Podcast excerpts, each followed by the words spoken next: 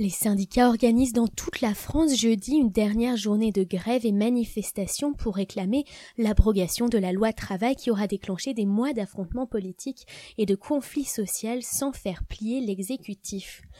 Des appels à la grève ont été lancés dans la fonction publique, à la Poste, chez Air France, France Télévisions et les intermittents du spectacle.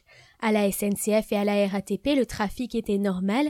Dans le ciel, en revanche, plus de 20% des vols étaient annulés en début de matinée à l'aéroport d'Orly et un retard moyen de 20 minutes était enregistré selon des sources aéroportuaires, soit davantage que les 15% de réduction de vols recommandés en amont par l'aviation civile pour les aéroports d'Orly, Roissy et Beauvais.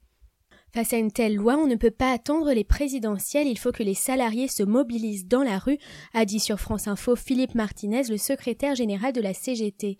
Pour Jean-Claude Mailly, son homologue à Force ouvrière, la loi travail est un ratage complet sur la méthode et le fond qui va laisser des traces dans la majorité et suscite beaucoup d'amertume parmi les salariés qui ont battu le pavé pendant plusieurs mois, a ajouté le leader de Force ouvrière, invité de France 2. Ce dernier s'attend à voir moins de monde. Lors de la précédente journée, le 5 juillet, à peine 30 000 personnes avaient manifesté dans toute la France, selon la police, entre 6 500 et 7 500 à Paris, 45 000 à Paris selon les syndicats. La plus forte mobilisation, le 31 mars, avait réuni 390 000 personnes dans l'Hexagone, selon la police, 1,2 million selon les syndicats.